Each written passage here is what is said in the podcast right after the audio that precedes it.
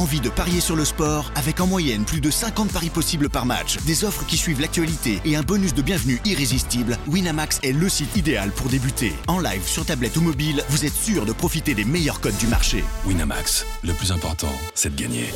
Les jeux d'argent et de hasard peuvent être dangereux. Perte d'argent, conflits familiaux, addiction. Retrouvez nos conseils sur joueurs-info-service.fr et au 09 74 75 13 13. Appel non surtaxé.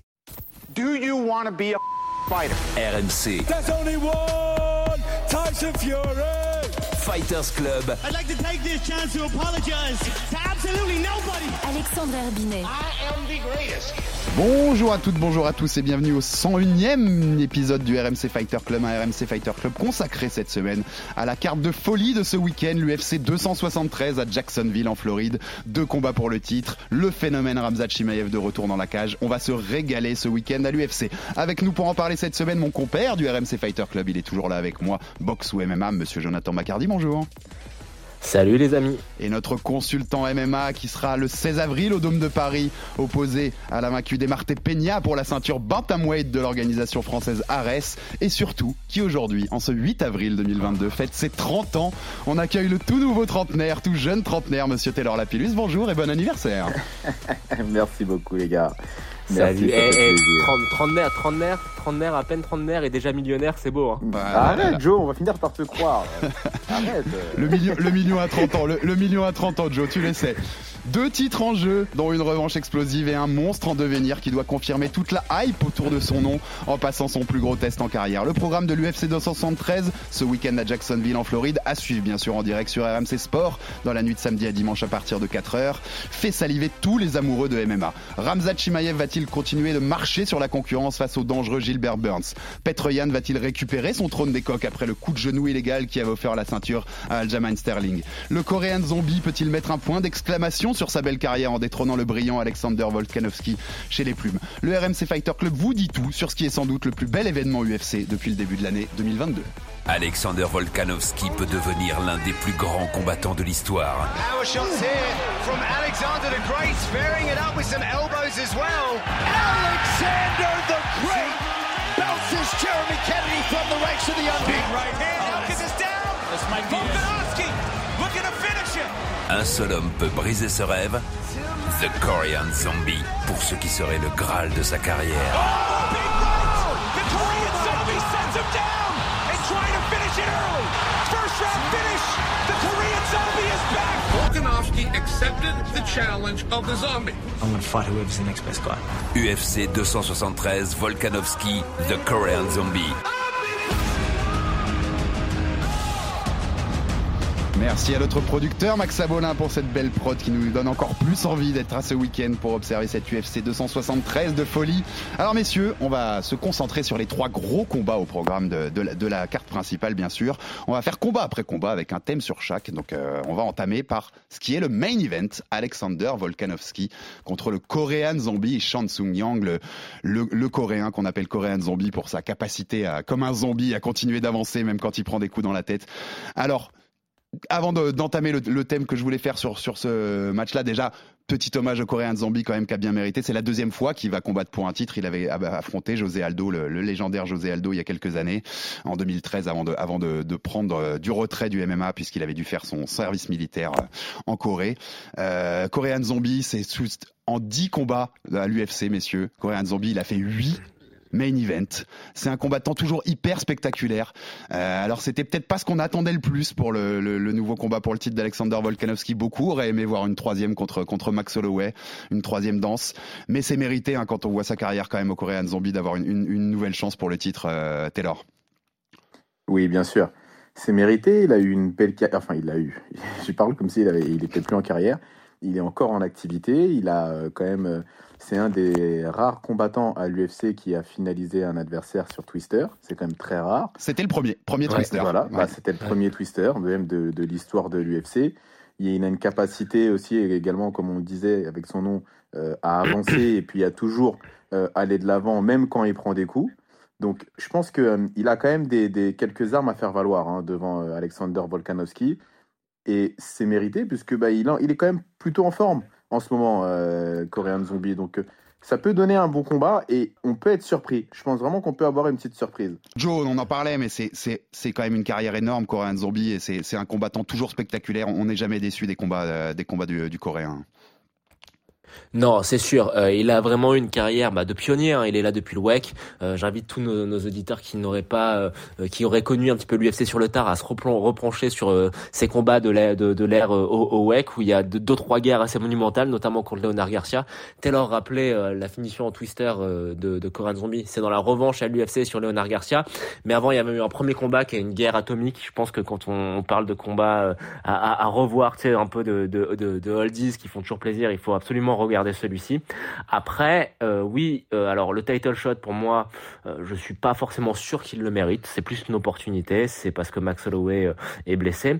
Il y a quand même eu deux défaites assez significatives contre des contenders de, de très haut niveau. Je pense à la défaite contre Yair Rodriguez, même s'il gagne les cinq premiers rounds, mais il se fait éteindre et c'est le jeu sur ce coup de coude assez spectaculaire à la dernière seconde sur le buzzer de Rodriguez.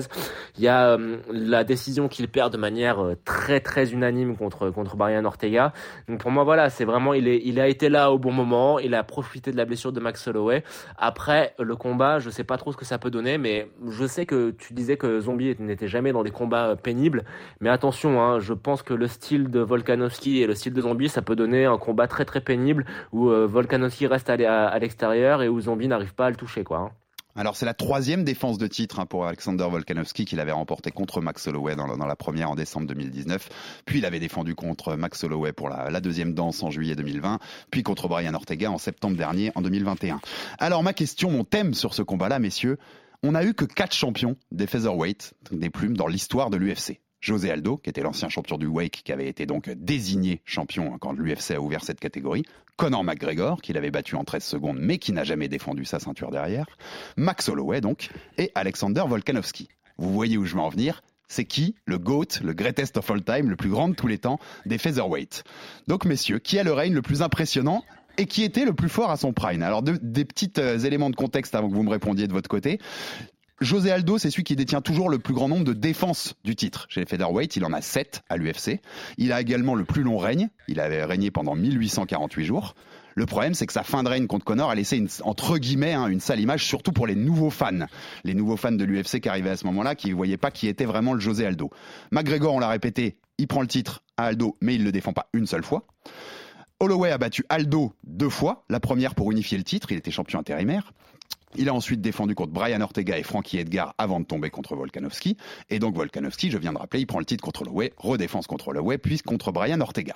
Alors d'abord, ma première question, messieurs, donc, qui a le règne le plus impressionnant, qui est pour vous le champion GOAT dans l'histoire des featherweight à l'UFC ah, Taylor? C'est facile. Bah moi je dis José Aldo. Hein. José Aldo? Eh oui. Eh oui. On est tous d'accord, je pense. Ce qu'il a fait, euh, ouais. je pense et, pas qu'il y ait un, un 145 qui va le refaire tout de suite. Euh, ah Holloway été impressionnant. Il faut ajouter le règne Wake aussi, hein, les gars. beaucoup plus court. Et ouais. puis, euh, oui, voilà, lui, il, est, enfin, il règne depuis le Wake, quoi. Donc, euh, moi, j'ai envie de dire que euh, José Aldo. Et, et, je dirais encore plus José Aldo, parce qu'effectivement, il a eu un passage à vide après sa défaite contre Connor. Mais par contre, depuis qu'il est, revenu, depuis qu'il est descendu euh, en 135, en, en, en bantamweight, ah, il est dur, hein, José Aldo. C'est eh ouais. ce qu'il fait. c'est très très compliqué hein, pour les adversaires. Donc euh, moi je, le vois bien euh, se rapprocher d'un titre euh, des bantamweight. Mais en attendant, pour ce qu'il a fait à 145 weight, il reste pour moi aujourd'hui le meilleur 145 livres de l'histoire de l'UFC. À l'UFC, avant que je te donne la parole, Joe, je rappelle, José Aldo, il a défendu ses ceintures contre Marco Minic, Kenny Florian, Chad Mendes, Frankie Edgar, le Coréen Zombie, Ricardo Lamas et Chad Mendes une deuxième fois avant de tomber contre McGregor. Ton avis, Joe? Bah, moi, je trouve que c'est injuste de pas ajouter le règne WEC, euh, parce que le WEC, c'était un petit peu l'UFC des petites catégories de poids à l'époque.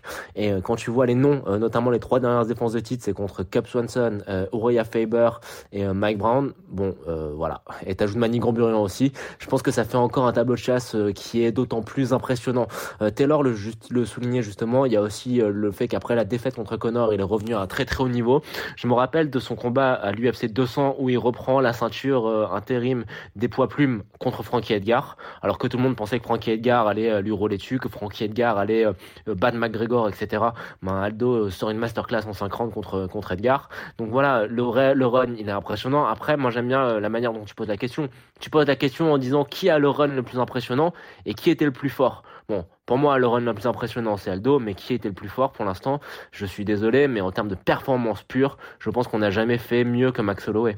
Max Holloway dans la cage a eu des, des performances, notamment contre Brian Ortega, contre Calvin Qatar, même si c'était pas pour un titre, euh, et même les, les, deux combats contre Aldo, où il a atteint un niveau qui, je pense, est digne euh, euh des plus belles prestations d'un champion dans une défense de titre. Euh, je mets, euh, je mets par exemple ce qu'il fait contre Brian Ortega au même niveau que ce que McGregor fait contre Alvarez au Madison Square Garden ou que ce que Adesanya a fait contre Paulo Costa euh, récemment. Moi, je suis plutôt d'accord avec vous. Hein. Je, vote José Aldo pour l'ensemble de son œuvre et qui concerne en effet les, sept défenses à l'UFC, mais aussi la, période WEC avant. Je pense que chez les Feather, il n'y a, pas photo sur qui est le GOAT pour l'instant. Alors, on verra ce que nous réservera le futur, bien sûr. Par contre, je suis un peu, j'ai une avis différente que toi, Joe, sur ce Prime, qui est le meilleur à son Prime. Quand j'y réfléchissais, je me disais, pour moi, alors c'est peut-être le, le cœur qui parle un peu sur ça, mais je, Conor McGregor à son prime. Alors, il a, il a pas défendu la ceinture, donc il peut même pas être dans la discussion du GOAT, c'est clair et net. Mais à son prime, l'enchaînement Mendes-Aldo, je vois pas beaucoup qui aurait pu taper Conor McGregor euh, à ce moment-là, à son prime. Moi, je 145. ouais, moi je le, hein. moi je le mets sur. Je trouve que c'était le plus fort à son prime. Mais bon, ça peut se débattre euh, clairement. Taylor. Alors moi, Alex, je pense, je pense que Max Holloway, au moment où, euh, à cette période-là, hein, c'est la période entre le 189 et le 194. Je pense que Max Holloway, s'il affronte McGregor, je pense que Max Holloway a des chances de battre Conor, même à ce moment-là. Mais non. Mais non, il l'a ah, battu déjà plus tôt, et tu te rends bien compte que Max Holloway, il a pris des années avant. quand Connor était pas là. Hein. Non, non. Quatre ans avant. Il prend, des, il prend Max Holloway, il, il, il, il grandit quand Connor s'en va. C'est là qu'il devient, effectivement, il s'impose comme le nouveau patron de la division. Mais jusque-là, Connor, il a, fait, il a eu un règne sans partage. Il les a littéralement tous balayés de son chemin. Tous. Donc euh, j'ai envie de te dire, euh, non. C'était qui le, plus fort au prime C'était qui pour toi aussi? C'est McGregor aussi? T'es là? Moi, moi, je pense que euh, y a. Alors, je sais pas si on peut dire euh, Connor, mais il y a un vrai débat en tout cas entre Connor et, euh, et, Aldo, parce que Connor en 145 à son prime, c'était, il était effrayant, c'était quelque chose. Il faut, qu'on se le dise. Il était effrayant. Il faisait, une espèce, il, le, il faisait ce que Shimev fait en ce moment. C'est-à-dire où on se disait, ok, mais qui peut stopper ce mec ah, Il y avait le côté euh, inéluctable. Il y avait le côté ah inéluctable, quoi. C'est-à-dire qu'il arrivait dans la cage. Je me souviens avoir vu le combat, écoute bien, de Chad Mendes, où Chad Mendes l'emmène au sol, il le domine, il l'ouvre, il l'ouvre au niveau de l'arcade. Et je me dis, mais dans tous les cas, quand Connor va se lever, il va l'éteindre. Hmm. Tu vois ce que je C'est-à-dire que même, le, même le, il avait cette force depuis de, de, de convaincre même euh, les, le, public qui était à l'extérieur. Et qu'est-ce qu'il fait? Il se lève et il éteint Mendes. Enfin, T'es en train de me convaincre, Taylor, là. Il y, y, a des beaux parallèles avec tous ces gars-là parce que on t'en parle souvent, euh, Joe, je sais, sur Max Holloway, ce, côté, euh, ce côté frappeur et ce côté, euh, le nombre de frappes qui met, le volume. Et les deux seuls mecs qui ont outlandé Holloway en frappe significative, c'est-à-dire qui dans un combat ont mis plus de frappes significatives qu'Holloway contre Max, et eh ben les deux c'est Volkanovski et McGregor. Donc il y, a des petits parallèles entre tous ces gars-là. juste pour que pour hmm. qu'on finisse sur ce combat, messieurs, est-ce que vous pouvez raconter pour nos auditeurs qui le, qui le connaissent pas bien, c'est quoi Volkanovski? Qu'est-ce qui fait la force aujourd'hui de Volkanovski? Qu'est-ce qui ah, fait qu'il est le champion aujourd'hui et qu'il sera difficile à, déloger selon moi? Joe bah bon, euh, difficile à déloger, je sais pas. Le deuxième combat contre euh, Holloway, c'est un vol. Il le remporte, mais les juges avaient fumé n'importe quoi ce soir-là. Mais après, il y a quand même une qualité qui est frappante chez ce mec-là, c'est que en fait, il est bon partout. Tu vois, Henri Cerudo euh, dit que c'est Alexandre pas the grit, mais the average, c'est-à-dire qu'il est moyen partout. Mais il a pas forcément tort. Sauf que ce mec, en fait, il a, il a un truc qui me surprend chez lui, c'est qu'il a, euh, il sait gagner peu importe la manière. Quand il est pris dans la guillotine euh, de Brian Ortega ou dans le triangle, tu dis oui, bon bah il y a 90, tout le monde va taper, et lui il trouve le millimètre d'espace pour sortir, pour respirer et pour renverser euh, Ortega. Quand il est engagé dans une bataille euh, qui semble compromise contre contre Max Holloway, bah ok sur le deuxième combat, moi même si je pense que Max gagne, il y a tous les trois premiers rounds qui sont nettement pour lui, je trouve quand même ça assez remarquable de voir que sur les deux rounds suivants, Volkanovski qui a pris deux knockdowns auparavant est capable de revenir dans le combat. Il a une capacité à toujours trouver le petit espace qui fait qu'il va gagner. Donc voilà, je sais pas vraiment comment décrire cette qualité. Taylor pourra peut-être nous en dire plus, lui qui est, combattant professionnel. Mais je pense qu'il y a des mecs qui savent gagner, qui sont pas forcément meilleurs, mais qui trouvent toujours le, moyen. Alors c'est aussi, euh, avant de te donner la parole Taylor, mais c'est aussi Volk, voilà, c'est le côté complet, moi, qui me plaît beaucoup. Il utilise aussi beaucoup les kicks. Hein. On voit, c'est celui qui a mis le plus de kicks dans l'histoire des Feathers. Là, je regardais sur les stats et de loin. Euh, il a les combats où il y a le plus de leg kicks mis aussi euh, dans l'histoire de la KT. Euh, c'est hyper complet quand même, Alexander Volkanovski Taylor. Ouais, il est complet, et puis il lutte bien. Hein. Il lutte bien. il a un bon striking. Effectivement, il a un bon travail sur la zone basse, une bonne lutte, un bon rythme. C'est-à-dire que malgré tout, il arrive à pousser euh, ses adversaires dans leur retranchement et puis euh, et, les, et les asphyxier avec les frappes. Ce qu'on pourrait lui reprocher peut-être, ça serait, euh, bah, c'est pas forcément un frappeur. C'est-à-dire qu'effectivement, il met KO euh, Chad Mendes, mais bon, c'est un Chad Mendes qui a déjà pris plusieurs KO, quoi. Donc, c'est pas forcément un, un, un frappeur. Ensuite, euh, il y a une vraie interrogation sur son sol, c'est-à-dire qu'on ne connaît pas vraiment finalement son niveau de sol. Et puis, on a il a un bon sol défensif. on a la, ouais, il a un bon sol défensif, mais on ne sait pas trop en fait finalement. Puis on a tu sais qui c'est son, son coach? Ouais, dis-moi. C'est Craig Jones. Ouais, enfin, ouais, bon, ok. Bah, attends, c'est le meilleur. Je te parle d'un des du quasi à Paris Gordon Ryan, du meilleur grappleur. Euh, Ouais, ouais, non, non, je, je, je, suis des, enfin, un, on va pas ouvrir ce débat, mais je, suis, je, vois ce que tu veux dire et je suis d'accord avec toi. Et, euh, et puis, je pense qu'il y a un autre petit truc avec euh, Volkanovski, c'est que malgré tout, il a du mal un petit peu à s'imposer comme euh, le vrai champion de la division. C'est-à-dire que les gens ont un peu du mal à lui donner la, la, la légitimité euh, du champion comme on a pu la donner auparavant à un José Aldo ou un, ou un, ou un, Max Holloway. Et pourtant, avant d'être champion, il a battu Aldo, il a battu Mendes, là il a battu deux fois Max, même si on est d'accord que le, oui, deuxième, bah le deuxième, mais malgré tout, les gens ont, du mal à le voir euh, comme un vrai non, mais champion. Ça, c'est même pas de sa euh, faute. Ah, non, ça c'est pas de sa faute. Très clairement, c'est pas, de, sa, pas de sa faute. Et tu sais, tu sais la faute à quoi De quoi c'est la faute? C'est la faute que Max Holloway, c'est l'archétype du mec que tu as envie d'aimer et qui euh, c'est il y a peu de gens peu de combattants qui font comme ça un peu l'unanimité euh, leur personnalité fait l'unanimité je pense qu'on va être d'accord pour dire que Max c'est le, mec le plus likable de tout le roster quoi. Ouais ouais je, je, vois totalement ce que tu veux dire. On conclut messieurs là-dessus avec votre pronostic. On va le faire sur chacun des trois combats. Volkanovski Korean Zombie ça donne quoi et quel chemin s'il y en a un pour Korean Zombie pour s'imposer? Taylor. Euh, bah moi je vois Volkanovski. C'est-à-dire que euh, le problème c'est que Effectivement, Korean Zombie est un bon zombie, mais euh, là, il va tomber sur un gars qui va lui proposer un rythme du début jusqu'à la fin. Il va pas ralentir, il va, il va, il va lui proposer beaucoup de rythme, beaucoup de striking, puis il va mixer tout ça avec la lutte. Donc même si on pourrait penser que euh, Korean Zombie est peut-être un peu plus technique en striking, malgré tout, le volume que va lui proposer Volkanovski va être un problème. Après, euh, je suis plus très sûr aussi du menton de Korean Zombie. Donc voilà, c'est peut-être une donnée qui peut, euh, qui, peut peser dans la balance sur ce combat-là. Mais en tout cas, pour ma part, je vois, euh, je vois Volkanovski et très sincèrement, mis à part euh, un échange sur un timing ou un coup d'œil où il arrive à connecter Volkanovski, je vois pas trop comment il pourrait s'imposer. Décision ou KO pour, ou soumission pour Volka? Moi, je vois une bonne décision. Ouais. Joe? Alors, juste pour qu'on puisse en reparler avec Taylor, Alexandre Volkanovski par Inside Look euh, au troisième round. Et avec grosse dédicace à Craig Jones après. et moi, je vous donne, j'ai donné Volkanovski décision, mais décision unanime après une euh, domination et masterclass. On verra bien ce que ça donnera ce samedi soir. C'est le main event. On passe au co-main event, messieurs. La revanche très attendue entre Aljamain Sterling, ah. le champion, et Petr Yan. Donc, on rappelle, mars 2021, il y a un peu plus d'un an, Aljamain Sterling prend le, le, la ceinture parce qu'il y a disqualification au quatrième round. Coup de genou illégal. Sterling a trois points d'appui sur le sol. Et euh, Yann, après avoir d'ailleurs regardé son coin euh, un peu en leur disant est-ce que je le fais ou pas, lui balance un, énorme coup de coup de genou dans la tête. Disqualification. Sterling prend la ceinture. Euh, il la jette dans la cage en faisant semblant non non c'est bon, je veux pas être champion. Enfin c'est pas bien d'avoir été champion comme ça. Mais trois heures plus tard, il pose avec sur les réseaux sociaux. Forcément, ça a engagé quelques petites batailles verbales entre les deux par médias et réseaux sociaux interposés. Et on est à l'heure de la revanche avec entre temps d'ailleurs Petre Yann qui a pris la ceinture intérimaire de la catégorie donc on va contre Cory Sandhagen. Donc on va unifier tout ça avec cette revanche à Jacksonville ce week-end. Alors mon thème là-dessus, messieurs, c'est est-ce qu'on manque de respect à Sterling? Je vous explique pourquoi. Parce que déjà, on regarde le classement pound for pound de l'UFC, leur classement dans leur ranking. C'est la seule catégorie, et je pense que c'est la seule fois de l'histoire que c'est arrivé. Hein. Petr Yan, il est dans le top 10. Sterling n'est même pas dans le top 15. Alors que le champion, c'est quand même Sterling, hein, les gars. Est-ce que vous savez quels ont été dans l'histoire de l'UFC les champions qui étaient les moins favoris avant un combat pour le titre chez les bookmakers?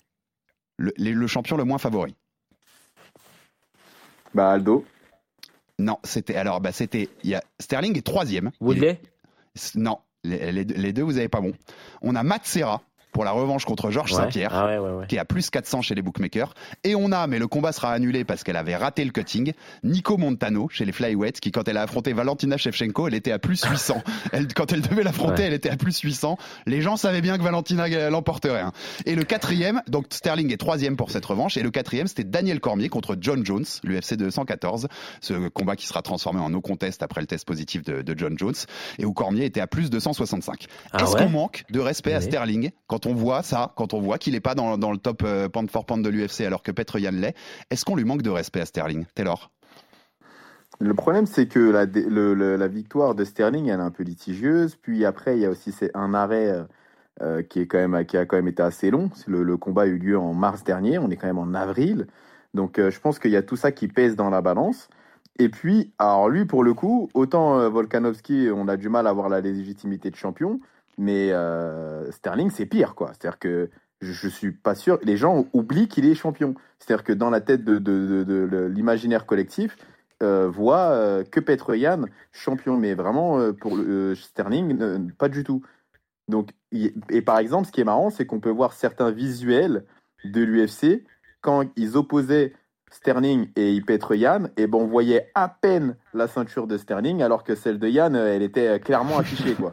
Donc du coup, tu te disais, ok, c'est-à-dire que même à l'UFC, les mecs euh, sont finalement même pas trop sûrs qu'il est bien champion, tu vois. Ouais. Donc pour le coup, sa ceinture, aujourd'hui, il faut qu'on se le dise, elle a aucune valeur. C'est-à-dire que Ouais. il est champion sur le papier, mais il a aucune, aucune légitimité aujourd'hui en tant que champion.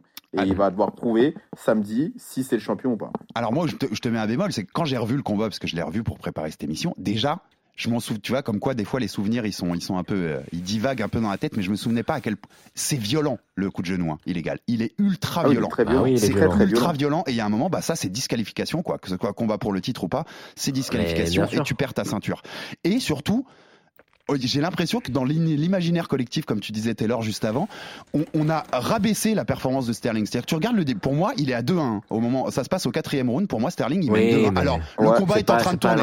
Le combat combat. est en train Ah de tourner et il passe vers Petr Yan et on part vers une décision 3-2 pour Yann ou alors Yann qui l'arrête avant, avant la fin du on combat. part vers un finish. Mais, on il, part est- vers un finish. mais il Alex. était, il était pas, il était pas si à la rue que ça, Sterling, du tout. Et, Les euh, deux et- premiers et- rounds, il je- les prend, hein, voilà, Sterling. hein. et- il y a vrai Ce combat. qu'il fait, ce qu'il fait sur les deux premiers rounds, c'est bien. Le problème, c'est que Ah oui. effectivement, il score les deux premiers rounds, mais maintenant, dans les rounds d'après, Il est rincé après. Il, est rincé. dessus. C'est-à-dire que Il est rincé. Ah, il est rincé. Il gagne Ouais, pas les sûr. rounds.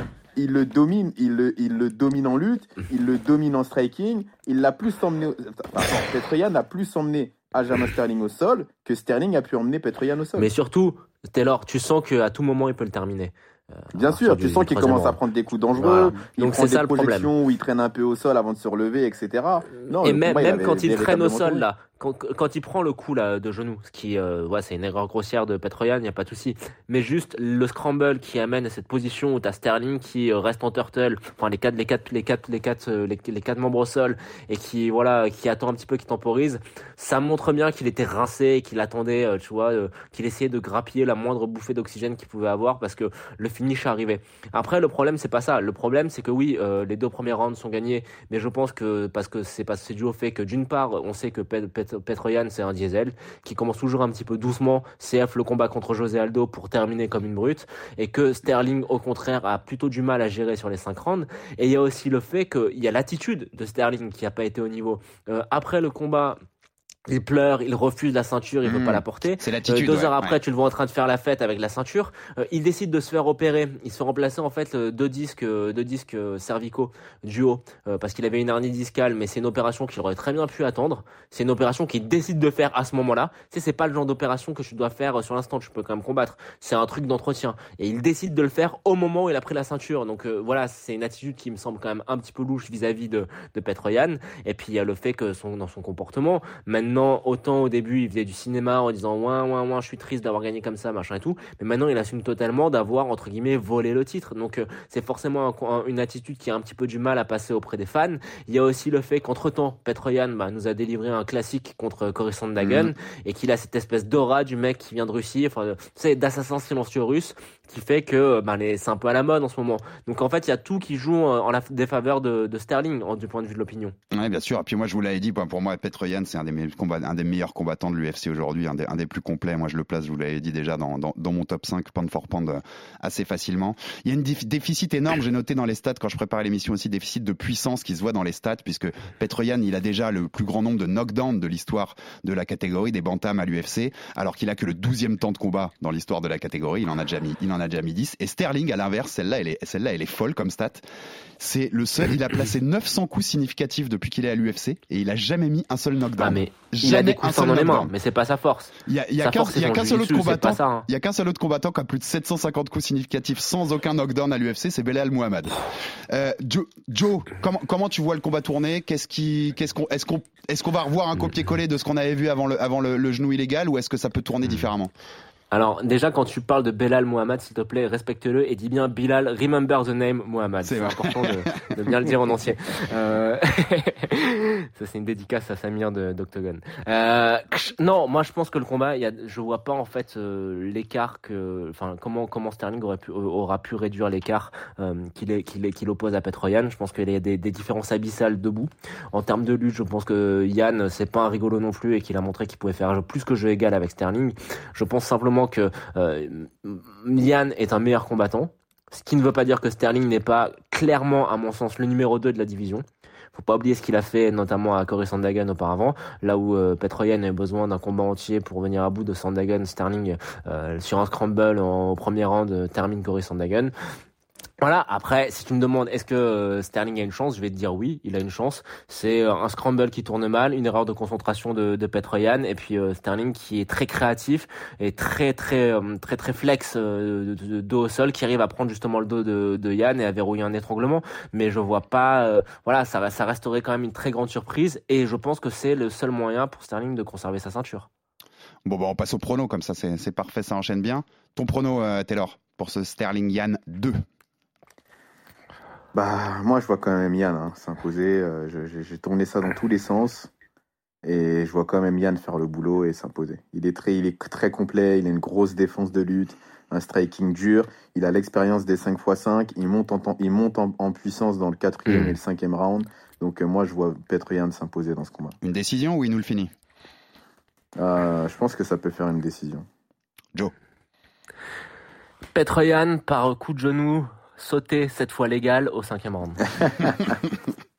Eh ben moi j'avais Yann KO au cinquième round. KO au cinquième round. Donc voilà, on a nos pronostics, on vérifiera une nouvelle fois et on passe au troisième grand rendez-vous de cette UFC 213. Ah, le meilleur. Mais qui exactement, quand on regarde la hype autour des combats... Mackenzie Dern. Quand, quand on regarde la hype autour des combats, quand on regarde le, on va dire l'influx, tout ce qui se passe médiatiquement autour de chacun des combats, et eh ben le combat qui est le plus attendu ou le plus mis en avant, c'est pas un des deux combats pour le titre, c'est bien ce Ramzat Chimaev contre Gilbert Burns parce qu'on a tous envie de voir si la hype Ramzat Chimaev va va continuer. Alors Ramzat Chimaev, on va pas vous refaire sa vie et sa carrière, vous pouvez aller le redécouvrir je vous le rappelle, messieurs, mais vous vous en souvenez qu'on avait fait toute une émission, près d'une heure, sur euh, Ramzat Chimaev pour vous expliquer sa, carrière, ses qualités techniques, euh, là où il est là où il est plus fort que les autres. C'était le numéro 76 du RMC Fighter Club, donc vous pouvez le retrouver sur toutes les plateformes de téléchargement où vous retrouvez euh, votre podcast. Donc allez allez découvrir Ramzat Chimaev avec cette émission là.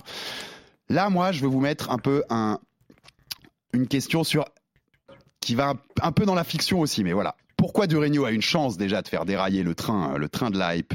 Shimaev Et aussi, est-ce que ce train de la hype Shimaev, si Shimaev perd samedi soir contre Gilbert Burns, est-ce qu'on n'est pas sur le plus grand déraillement de train de hype de l'histoire de l'UFC on ah l'attend, Shimaev. Shimaev, on le veut contre Ousmane.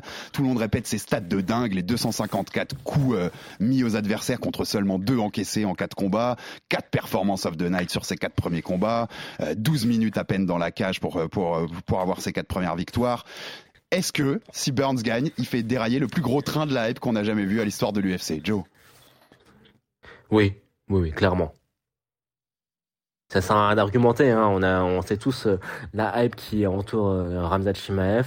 Euh, T'as l'impression que Burns arrive, que c'est un kidam et qu'il arrive un petit peu comme une, une brebis qu'on sacrifie euh, euh sur l'hôtel de, de, de, Ramzat, alors que Burns a des credentials qui sont quand même assez énormes, que ce soit en MMA ou en grappling. Mais oui, euh, la hype, elle est, elle est. Et je, je pense que franchement, on suit tous l'UFC depuis très longtemps. On n'a jamais vu ça. Non, clairement. Jamais vu ça, les gars. Même, même Connor et tout, ça dépasse largement ça. C'est incroyable ah bah, la hype qu'il y a autour de ce gars-là. On rappelle Gilbert Burns, un champion du monde de jiu-jitsu brésilien, sans doute le meilleur jiu-jitsuka qu'on peut trouver dans le top de la catégorie. C'est surtout médailliste à la DCC. Ouais, tout à fait. Chez les welters, c'est sans doute le top à ce qui se fait là. Et puis euh, en striking, c'est pas mal non plus. Hein. Ça avait mis, ça avait mis, ça avait mis Ousmane, euh, Ousmane à terre quand même.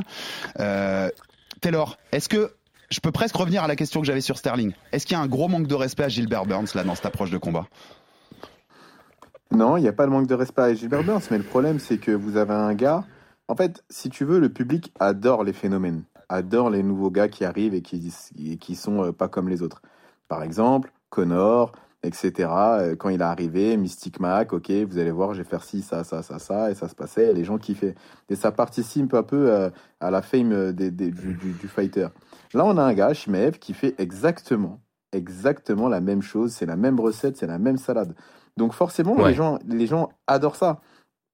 Je rejoins Joe hein, sur le fait que euh, ce sera le plus gros train de hype euh, qui aura déraillé euh, si c'est le cas, parce qu'on a eu des gars qui ont eu de la hype, Serge Norskut, CM Punk, etc. et tout, et qui ensuite ont perdu, mais malgré tout, là, ça sera vraiment quelque chose. C'est-à-dire que vu comment on nous tanne avec Kamzat Shimaev, si jamais il perd ce week-end, ça va, ça va être compliqué. Ça va vraiment être difficile. Alors dans cette préparation de combat, euh, Gilbert Burns, il a été aidé par Kamaru Ousmane, le champion, qui était son ancien coéquipier, qui est venu à Sandford MMA, leur ancienne salle commune, pour l'aider à préparer, à préparer ce gros combat contre, contre Ramzat.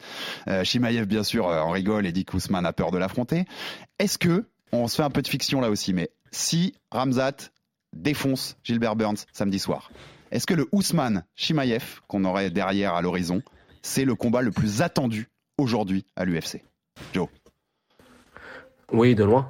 Mais c'est pas, je vais même plus loin. C'est que c'est ça qui est dingue, c'est que je pense que pour la masse, ça sera pas le combat qui est attendu. Les gens attendront le, le, le couronnement de, de, Ramzat Chimaev plutôt que le combat en lui-même. Comme un peu avec Connor, dingue. Comme un peu avec Connor à l'époque. C'est ça. On parle du combattant qui est numéro un au classement pound for pound, qui est sur un run énorme, qui est dans la discussion pour savoir si il est le plus grand poids welter euh, de l'histoire dans une division où Georges Saint-Pierre a combattu. Et on en est à ce que la majorité des gens attendent juste le fait que Ramzat soit couronné. Donc euh, ça signifie à quel point ce mec-là a réussi en quatre combats à, à, à en fait titiller, à, à l'imaginaire collectif, à l'imaginaire des foules. C'est, il a un truc, il a une sorte de, de, mixture, tu vois, qui fait que c'est un mec qui a toutes les qualités euh, que médiatiques que les, du combattant parfait. Il a le côté, je viens de, je de l'est, euh, la barbe sur la moustache, etc., qui fascine un petit peu la majorité des gens en ce moment. On rappelle, il est suédois, mais d'origine tchétchène. Il est né en Tchétchénie. Il est tchétchène. Il a, il maîtrise le trash talking, chose que par exemple Rabib ne faisait pas. Rabib, il avait le côté mystique du combattant de l'Est, mais sans le trash talking. Ramzat, il a le côté combattant de l'Est, trash talking à la McGregor. Il a les performances dans la cage qui font penser à John Jones, clairement. En termes de domination, on parlait de Connor, mais même Connor ne dominait pas autant ses premiers adversaires que ça. Il y a un truc quand même qui m'a l'air assez surréaliste. Euh, on a tous, je pense qu'on va se rappeler, hein, on, va, on, va, on va être honnête. Taylor, comment on pensait que Ling Jingyang lui causerait quand même deux trois problèmes. Mm. Bon, on a vu comment ça s'est passé. il s'est fait ramasser, amener de l'autre bout de la cage. Il parlait à Dana, il a terminé quand il a voulu. Donc voilà, en fait, il y a tout ça qui fait que ce mec-là, on n'a jamais vu ça. En fait, on n'a jamais vu ça, et donc t'es forcément hyper intrigué. Taylor, ce, ce, hit factor, un peu ce que, ce que disait, ce que disait Joe là, ce, ce, je ne sais quoi qui fait que, qui fait que ce mec a, un truc en plus par rapport à tous les autres. comment tu le définirais pour nos auditeurs qui, qui connaissent pas encore Ramzat Chimaev et qui vont le découvrir samedi? Bah écoute, euh, c'est compliqué à expliquer parce qu'il n'y a que lui qui fait ça. En tout cas en ce moment. Maintenant, euh, moi je rejoins Joe sur un truc, c'est que j'ai été assez dubitatif hein, de, de. Le problème, c'est qu'on nous vend très régulièrement des, des nouveaux stars. Euh, qui savent tout faire, qui sont vraiment très très forts, etc. et euh, ça semblait trop gros pour être vrai, ce qu'on nous vendait. Yang, ouais, était, euh, était, était pour moi le test. C'est-à-dire dire, ok, là, il a quand même un combattant sérieux, donc on va voir ce que ça donne. Parce que Rhys Mackie, John Phillips, euh, Gérard Merchert et tout, bon, c'était pas non plus.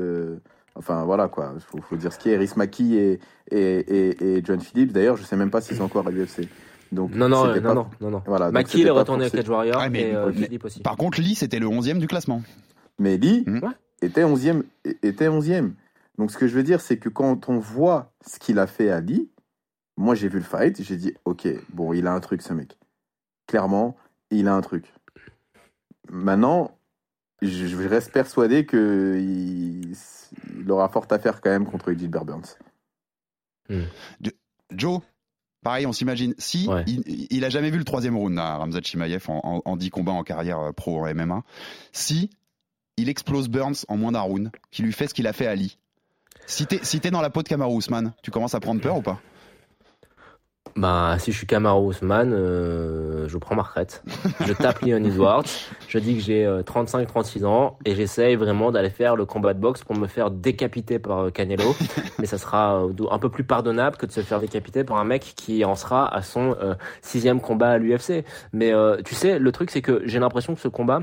Alors, moi je trouve qu'on sous-estime euh, grandement Gilbert Burns. Yes.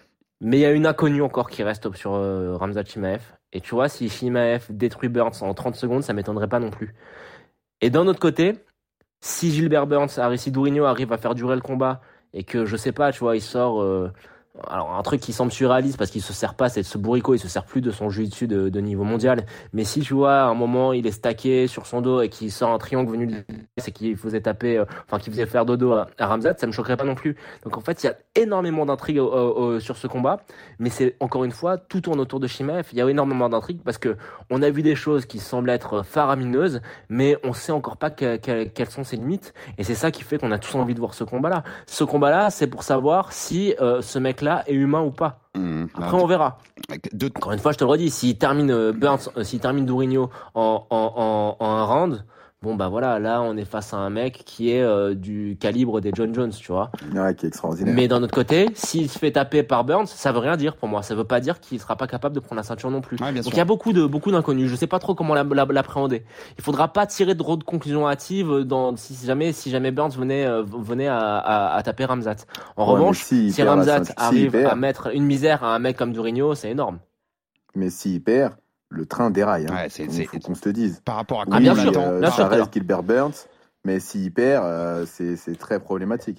En tout cas, en tout cas, c'est magnifique parce que Bien vous, sûr. ce que vous parliez sur la hype et le côté tout, tout lui réussit, c'est-à-dire qu'il y a, il y a rien qui va pas avec ce gars-là. Il y, a- il y a même ces liens, on, on en avait déjà parlé quand on a fait l'émission sur lui, ces liens avec Ramzan Kadyrov, le, le leader tchétchène autoritaire. Et, et même ça, il y a- j'ai vu qu'il y avait des, des papiers qui étaient sortis cette semaine là-dessus et qui, qui vont un peu plus en profondeur. Ça n'empêche pas d'être hyper populaire, alors que ça aurait pu dans le contexte qu'on a actuellement de, euh, avec la guerre Mmh. en- entre la Russie et l'Ukraine. Bon, ça aurait pu, ça aurait pu, hein. après, ça, ça aurait euh, pu, mais t'as l'impression Tu que sais très bien que quand t'es tchétchène, non mais Alex, quand t'es tchétchène oui, t'es un peu et que obligé. t'es une star, Oui, oui, je vois ce que t'as tu veux pas dire. forcément beau, t'es obligé. T'as pas Tu le vois, choix. si tu veux pas d'emmerde, il y a des T'as- choses, tu vois, je Ouais, pense que t'as pas même le nous, choix. même sur le, tu vois, t'as pas le choix. T'as pas le choix. Bon, on va passer à vos pronos. Deux petites stats quand même pour rappeler à nos auditeurs qui connaissent pas Ramzad ce, ce côté ultra dominant, à quel point il est impressionnant. Donc je vous ai rappelé 254 coups dans ses, euh, mis aux adversaires dans ses quatre premiers combats UFC, seulement deux reçus. Si on parle de coups significatifs, c'est 112-1. Donc c'est bien sûr le meilleur ratio pour quatre premiers euh, combats dans l'histoire de l'UFC. Hein. Le deuxième, Ah, le deuxième dans ce classement de ratio, c'est Matt Hughes, l'ancien double champion des welter, messieurs. Son ratio, il était de 11,3 contre 1. L'autre, il est à 112 contre 1. C'est quand même, c'est quand même un délire absolu. Et seul un combattant avait débuté à 4-0 à l'UFC avec moins de 10 frappes significatives reçues. Donc Ramzat, il en a reçu qu'une. C'était Mike Swick avec 9. C'est chaque fois que tu regardes les stats sur ce mec-là, c'est impressionnant. Son ratio sur les coups, les coups global, donc ce 254 contre 2, ça fait un ratio de 127 coups contre 1. Le plus gros ratio pour les quatre premiers combats à l'UFC d'un mec, c'était Ken Velasquez, 4,45 contre 1. Lui, il est à 127 contre 1. C'est absolument ridicule et c'est pour ça aussi qu'il y a toute cette hype autour de, de ce, ce phénomène Ramzat Ouais, Chimaev, messieurs. On passe à au prono. Taylor, Chimaev Burns, ça donne quoi Et comment Moi, je me mouille, je dis Burns. Ouh, c'est bon ça. Ça, c'est bon ça. Ça, on le ressortira. Si ça, si ça passe, si Burns gagne, c'est déjà, c'est déjà mis de côté, on le ressort. Burns, comment Comment ça gagne? Par KO. KO, très bien. Joe? Si euh, Vintage Dourinho, qui a celui qui a fait la DCC, qui a été médaillé à la DCC, euh, de se décider à repointer le bout de son nez, pourquoi pas? Pourquoi pas un upset? Euh, Je sais pas, un upset qui serait. Bon, j'ai resté dans le thème euh, par clé de talon, mais non, très sincèrement, je sens que Ramzat va confirmer la hype et que ça va être un finish au premier round sur du Grand Pound pour Ramzat. Ouais, c'est ce que j'avais noté moi. J'ai fini, j'ai KO premier round, Grand Pound. Et, euh, et, la hype qui continue et qui, qui explose encore plus et qui nous donne le plus gros combat de l'année à l'UFC, euh, Shimaev euh, Ousmane, et peut-être même un des plus gros depuis depuis longtemps les gars, parce que euh, s'il a cette hype en arrivant pour Ousmane, c'est un truc de c'est un truc de dingue. Une dernière stat marrante sur l'event avant de vous avant de vous quitter. Dans les prélims, on a on a le Russe Alexei Oleinik et j'ai et, j'ai vu passer ce tweet qui est fabuleux entre ses débuts pro et ce combat à l'UFC 273, donc le russe il a 65 combats pro. Hein. Il y a plus de jours qu'entre ses débuts pro et le Watergate avant. Donc c'est ça, c'est des anciens. Il a débuté en novembre 96 et quand Volkanovski est devenu champion national de lutte gréco-romaine, Alexander Volkanovski en Australie à 12 ans, Oleinik il était déjà à 7-1 en carrière pro, dont cette finish. Oh, énorme, énorme. C'est quand même des carrières ridicules hein, quand on a commencé en 96. Bon, merci messieurs pour cette semaine. Euh, Taylor, ça, se, prépare bien? Il se prépare bien ton combat en 10 secondes? On est chaud? Ouais, ça se prépare bien, ça se prépare très bien. J'ai hâte d'y être et tu ça va être une belle performance. Tu nous ramènes la ceinture au Dôme de Paris. Tu nous ramènes la ceinture Ouais, je vais la ramener. je vais la ramener au Fighter Club, je vais la poser sur la table. Et voilà, c'est tout ce qu'on aime. Merci Joe, merci Taylor pour cette présence. On sera bien sûr tous devant l'UFC 273 que commentera bien sûr notre Taylor Lapillus. Euh, donc rendez-vous samedi soir sur RMC Sport 2, enfin dans la nuit de samedi à dimanche à 4h du matin pour suivre cet super événement. Abonnez-vous sur toutes les plateformes pour manquer aucun épisode du RMC Fighter Club. On reviendra dès la semaine prochaine avec un énorme programme de boxe qui va commencer. Donc on retrouvera un peu plus notre Suleiman Sissoko après un début d'année qui était plus MMA. Mais vous inquiétez pas, Taylor sera là aussi avec nous. Boxe MMA. On ne rate aucun événement RMC Fighter Club. Merci encore messieurs et à la semaine prochaine pour un nouvel épisode du RMC Fighter Club. RMC Fighters Club. Envie de parier sur le sport avec en moyenne plus de 50 paris possibles par match, des offres qui suivent l'actualité et un bonus de bienvenue irrésistible, Winamax est le site idéal pour débuter. En live, sur tablette ou mobile, vous êtes sûr de profiter des meilleurs codes du marché. Winamax, le plus important, c'est de gagner. Les jeux d'argent et de hasard peuvent être dangereux. Perte d'argent, conflits familiaux, addiction. Retrouvez nos conseils sur joueurs-info-service.fr et au 09 74 75 13 13 appel non surtaxé.